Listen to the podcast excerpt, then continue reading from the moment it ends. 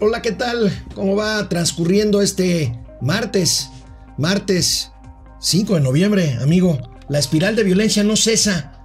En México ahora es Chihuahua. ¿Afecta esto a la economía, amigo? Pues ahí ve los datos nada más de inversión y de crecimiento, sin lugar a dudas. A ver, si lo van a matar, lo van a extorsionar, lo van a secuestrar, ¿qué haces con tu dinero? Vamos a ver, hay reacciones, hay reacciones durante todo el día de hoy. Veamos, empezamos. Esto es Momento Financiero. El espacio en el que todos podemos hablar. Balanza comercial. Inflación. Evaluación. Tasas de interés. Momento Financiero. El análisis económico más claro. Objetivo y divertido de Internet. Sin tanto choro. Sí. Y como les gusta. Peladito y a la boca. ¡Órale! ¡Vamos, réjete bien! Momento Financiero.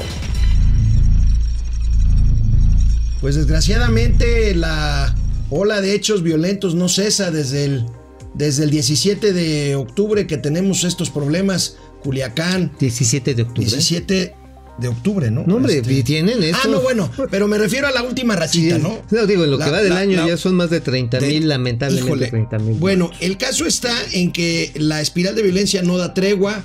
El día de ayer, el día de ayer, en el municipio, bueno, es entre el municipio de Galeana de, Chihuahua y el municipio de Aguaprieta de Sonora, en la frontera, pues, de estos dos estados. Eh, miembros de una familia, pues, famosa de ahí, una familia mormona, los Levarón, fueron acribillados. Eh, parece que fue una confusión, parece que se encontraron en un fuego cruzado. Pero bueno, lo traemos aquí porque esto, pues, definitivamente tiene, eh, pues, tiene eh, consecuencias en este clima de incertidumbre económica, de crecimiento cero que estamos viviendo, amigo.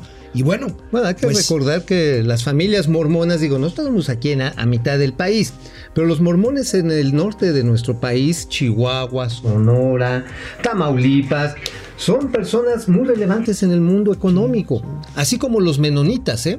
Así como los menonitas, no nada más el rancherito de sombrero que vende quesos. No, no, son gente que se dedican mucho a la agroindustria, a la ganadería, a la ganadería y al comercio. Y al comercio. Y este ataque brutal en la que perecen nueve niños, tres mujeres, bueno, nueve personas. Nueve personas, tres mujeres y sí. seis menores, dos bebés. Dos no, bebés, o sea. No, un, no entrarle a ese tema. Un ya, tema criminal, criminal. Que, el, que el mismo presidente estadounidense, porque además para complicar todavía más esta situación, tenía nacionalidad estadounidense. Tenía nacionalidad estadounidense. El presidente de la República quiso que la conferencia de prensa de esta mañana pues no tratara o tratara lo menos posible el tema bueno, de los Levarón en Chihuahua. Bueno. Imposible, a pesar de que el presidente lo solicitó así. Información, insisto, este, esperemos y les vamos a informar sobre todo eh, a cambio de no ser tan eh, rápidos. Eh, les informamos que no se oculta información, que todo lo que se tenga se va a eh, dar a conocer. Oye, entonces, entonces lo que está diciendo está en que pues ahora sí todos quietos, que no, no le busquemos. Mira, yo creo que después de lo que pasó en Culiacán, el presidente trató de ser más eh, cuidadoso, pues porque en el caso Culiacán empezaron a surgir versiones este, diferentes, empezaron a caer en contradicciones. Entonces el presidente pues trató eh, de mesurarse en ese sentido, pero pero pues el tema daba para, para ah, bueno. que toda la conferencia materialmente estuviera dedicada al tema. Al tema. Y bueno, por supuesto, esto también tiene varias vertientes todas peligrosas, sin lugar a dudas. De entrada, de entrada, Donald Trump, ¿qué fue lo que dijo? Sacó un Twitter en el que dice, señores, estamos a una llamada de distancia para que su gran presidente nos pida que exterminemos, que borremos de la faz de la tierra a estos monstruos. Ahorita vamos a ver estos tweets del presidente, oh. pero bueno, la familia Levarón se, se, asentó desde principios del siglo pasado en Chihuahua, una familia mormona que se escindió del grupo mormón del estado de Utah por este, cuestiones ideológicas. Eh, se asentó y son prósperos comerciantes, agricultores y ganaderos. Hace 10 años un miembro de esa familia fue secuestrado. Eh, se pidieron un millón de dólares por su rescate. Este no fue pagado. Eh, finalmente salió con vida Eric Levarón, pero dos meses después un hermano de él, eh, Benjamín, fue asesinado. Desde entonces, este grupo se convirtió en un activista, eh, sobre todo por Julián Levarón, el más visible mediáticamente de esta familia, se convirtió en un activista en contra de, en contra de la inseguridad. Y el Estado mexicano proporcionó seguridad a estos miembros de esta familia. Parece que esta protección cesó, cesó Sí, en- pues. eh, al iniciar el gobierno de López Obrador, ¿no? Vamos, porque no hay, porque no había recursos. Tenemos un video, ¿no? Al Sí. respecto. Vamos a ver lo que les parece. Ahí está. Mire, ahí tenemos donde se asentaron estas, este, esta familia Levarón. Ahí tenemos Galeana, Galeana en Chihuahua. Galeana en Chihuahua. Miren, Esa es, una zona zona. serrana, es una zona Abrupta. alejada, alejada de, de grandes centros urbanos. Y pues ahí es donde está esta granja o esta comunidad Levarón, que como decía Mauricio, tiene una actividad importante, importante en la zona. Bueno, pues en fin, Pues sí. este, el presidente, el presidente López Obrador no pudo librarse de más preguntas. Y ahí están los reporteros metiches. Ahí están los reporteros metiches y esto contesta, ¿a quién creen que le echó la culpa el presidente López Obrador? Ya sé, A la Yoguki. ¿A quién? No, a Momo. No, no, ya sé, a los aliens de la zona del área 51. Mira, cualquiera que sea, que ¿A sea el pasado. Por y el pasado Bueno, antes de Peña, ni siquiera. Ah, pues entonces a- al viejo del costal. Vamos a ver. a verlo. Resultó fallida la estrategia que se aplicó desde el gobierno de Calderón cuando se quiso enfrentar el problema solo con medidas coercitivas. Y ya sabemos el resultado. Entonces estamos todavía padeciendo de esa irresponsabilidad. Y aunque los que aplicaron esa estrategia fallida quieran que nosotros continuemos con lo mismo, es un rotundo no. Claro que es muy doloroso, claro que eh, quisiéramos que esto no sucediera, pero no pensamos que acribillando, masacrando con el uso de la fuerza a sangre y fuego se resuelva el problema. ¿Y qué fue lo que dijo el presidente después? Si afecta o no la inversión extranjera, ahorita lo tocamos en el regreso, después de una pausa. Al presidente de la República los reporteros le insistieron, antes de hablar de co- repercusiones sí. económicas, le insistieron en por qué seguir culpando al pasado. Y esto contestó el presidente de la República. Usted en abril prometió que en seis meses tendríamos una disminución de la violencia. ¿Cuánto tiempo más, presidente, se daría tiempo para que podamos ver resultados, más allá de echarle la culpa a Calderón o a gobiernos anteriores? Gracias. Ya tenemos resultados, ya se ha podido eh, detener la escalada de violencia, el ascenso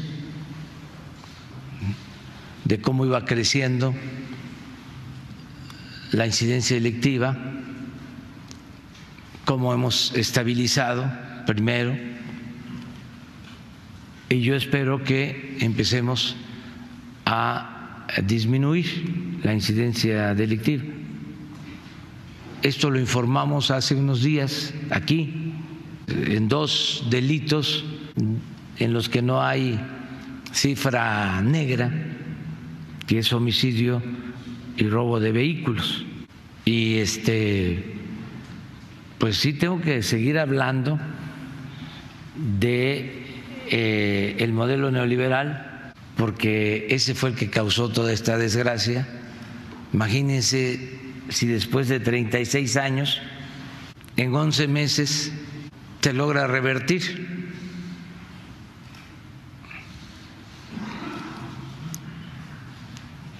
Todas esas calamidades. Y bueno, tenemos al Instituto Nacional de los Otros Datos, que así le estaba haciendo el presidente, que va a ayudarnos a salir, a sacar de este brete al país. Bueno, pues todo es 30 cul- mil muertos. 30 mil muertos, sí, aquí hay 30 mil muertos. También este, pues es culpa del neoliberalismo, estos 30 mil muertos. Y de Calderón. Y que, eh, según aquí el Instituto Nacional de los Otros Datos, se supone que a partir del primero de diciembre este país iba a cambiar y que también dice que el Fuchihuacala sí está funcionando. El embajador Christopher Landau de Estados Unidos en México manifestó su preocupación y hoy, inmediatamente después, o más bien, mientras se desarrollaba la conferencia de prensa, el presidente Donald Trump lanzó tres tweets que hay que verlos con cuidado. Es muy interesante lo que dice el presidente, el presidente Donald Trump. Veamos, este es el momento para que México con la ayuda de Estados Unidos libere la guerra a los cárteles de la droga y los borre de la faz de la tierra. Simplemente estamos esperando una llamada de su gran nuevo presidente, se refiere a Andrés Manuel López Obrador, le da su champú cariño. ¿Qué más dice? Estados Unidos está listo, dispuesto y capaz de involucrarse y hacer el trabajo de manera rápida y efectiva. Otra vez, el gran nuevo presidente de México ha hecho de esto un gran problema, pero los carteles se han puesto tan grandes y poderosos que a veces necesitas un ejército para derrotar un ejército. El presidente Donald Trump pues está hablando de la familia Levarón y está hablando de que lo que requiere contra lo que ha dicho el presidente López Obrador es una guerra contra, contra la violencia, contra los cárteles de la droga y el presidente López Obrador insiste en que amor, abrazos y no balazos. Bueno, a lo mejor para res- aceptar, porque digo que a lo mejor entraba el FBI y bueno, si imagínense a los Rangers para que sea abrazos, no balazos, pues les van a dar una chancla para que les peguen a los, les eduquen, eduquen a los Híjole. criminales, ¿no? Híjole. Híjoles, la verdad está en que dicen que esto no va a tener repercusiones sobre la inversión. Lo Ahorita- que tenemos hoy es un estancamiento de la inversión. Hay proyectos específicos que sí están jalando como los que nos hemos referido aquí. Sin embargo, en el gran conjunto y en regiones muy específicas, sobre todo donde la violencia ha crecido de manera es muy significativa, más allá de lo que diga el presidente, efectivamente la inversión está estancada. El presidente dijo que hablaría con Trump. Mm, ¿Y qué dijo? que le voy a responder al presidente Trump terminando la conferencia de prensa. Él lo este, hizo luego de los sucesos de eh, Culiacán. Pidió hablar conmigo por teléfono. Él este, eh, va a ser correspondido si está pidiendo hablar conmigo. Eh, terminando la conferencia, voy a comunicarme con el presidente. Bueno, aquí esto definitivamente tiene muchos asegúnes porque la familia Levarón además tiene gran ascendencia por las relaciones del abuelo con el Partido Republicano en la Casa Blanca. Entonces, este tema, más allá de la tragedia que representa, sí va a tener una serie de implicaciones y sin lugar a dudas nos va a caer, por un lado, en la firma del TEMEC, sin lugar a dudas, y también en inversión extranjera. Pero ¿qué fue lo que dijo el presidente al respecto? A ver, No tenemos este, ningún eh, elemento de que estos hechos de violencia eh, asusten o espanten la inversión extranjera. No eh, hay nada que indique que este, pueda eh, dejar de llegar inversión extranjera. Desde luego hay que cuidar eh, el que haya seguridad porque sí eh, es un elemento que no ayuda para dar confianza y para que se invierta en el país. Tengo información, por ejemplo, de que está creciendo el turismo en Cancún, en Quintana Roo, y del sureste es uno de los estados en donde hemos tenido más problemas de eh, incidencia delictiva. Tiene sus repercusiones, amigo. Vamos a ver, de hecho, cómo se va a reflejar en el próximo indicador de inversión fija bruta Mañana. que viene mañana. Mañana, vamos Yo a le ver. apuesto, es a septiembre, ¿verdad? es a septiembre. Yo le calculo una caída acumulada de entre el 12 Pues y el miren, 14%. mientras son peras o son manzanas, el- la primera institución financiera en dar un pronóstico negativo del PIB para este año es Citibanamex, ya lo ubica en menos 0.1% para el 2019. Pero vámonos, no nos olvidemos de a quienes nos debemos, que son quienes se conectan. Ustedes que nos Juan Munguía, siguiendo. Si les están mandando abrazos y el fuchi guacala diciendo que los delincuentes son humanos, no va a poder parar la violencia. ¿Ya se lo dijo Oscar? Oscar Mauricio Monraz, que no, hay que no hay nadie dentro del equipo del presidente que le diga al oído que la anda regando. Bueno, pues parece que no. Parece que no. Julia León, escucho. buenos días chicos. Hola Julia. Angélica Hola. Virgen, saludos, saludos Angélica. Leo Araiza, los únicos Leo. confundidos fueron los que votaron por AMLO. Cada quien. Juan José. Medina Ordaz, saludos cordiales desde Sombrerete, Zacatecas. Eh, Pepe García desde Oregón. Muy Saludos. bien. Eh, eh, Saludos, Luis Oregón. Vázquez, si deja de perder tiempo en las mañaneras, eh, eh, así como creer que el trabajo es criticar administraciones pasadas y se ocupe de la suya, estoy, estoy de acuerdo. Debería de meterle Su más. Rodríguez, qué raro que le eche la culpa a los gobiernos pasados. Carlos Ramírez, este presidente se las quita con echarle la culpa a lo que pasó hace 12 años. Es- efectivamente, se, se- se brinca a presidente Pues ahora Peña. Bueno, vamos a una pausa y Vamos a regresar regresamos. con eso de la leche. Bueno, pues este, regresando a temas, ¿Quieres que leche otra vez? este, hablando de la producción láctea, ¿o qué? No, pues echarle la, la culpa a alguien. Mejor vamos a ver qué hace Monreal con el tema de los autos chocolate, chocolate con leche. Chocolate me sacarías de dudas, pero miren, ahí les va la cuestión. A ver. Hoy hay una discusión importantísima en el Senado, que es el inicio de la discusión presupuestal de los gastos del gobierno, el presupuesto de egresos, pero todavía no han cerrado la de ingresos. ¿Dónde está, otra vez, por necesidad de la Cámara de Diputados? Me extraña de Mario Delgado que esté metido en esto, pero para ahora sí agarrar y decir, pues los coches chocolates van y el Senado está anticipando Ricardo Monreal, no va a pasar, ¿eh? Es el último tema que le toca al Senado, porque ya el presupuesto de egresos, el presupuesto de gastos, le es, es potestad, es facultad exclusivamente de la Cámara de Diputados. Pero está pendiente este tema. Ahora, nada más para darle el contexto, amigo. Esto es grave. La industria automotriz representa el 3% del PIB, representa el 20% de la actividad manu- manufacturera y da empleo a más de 2 millones de personas en México y esta industria automotriz lleva ya todo el año en caída libre. Bueno, lleva nada más 20 meses de caída libre.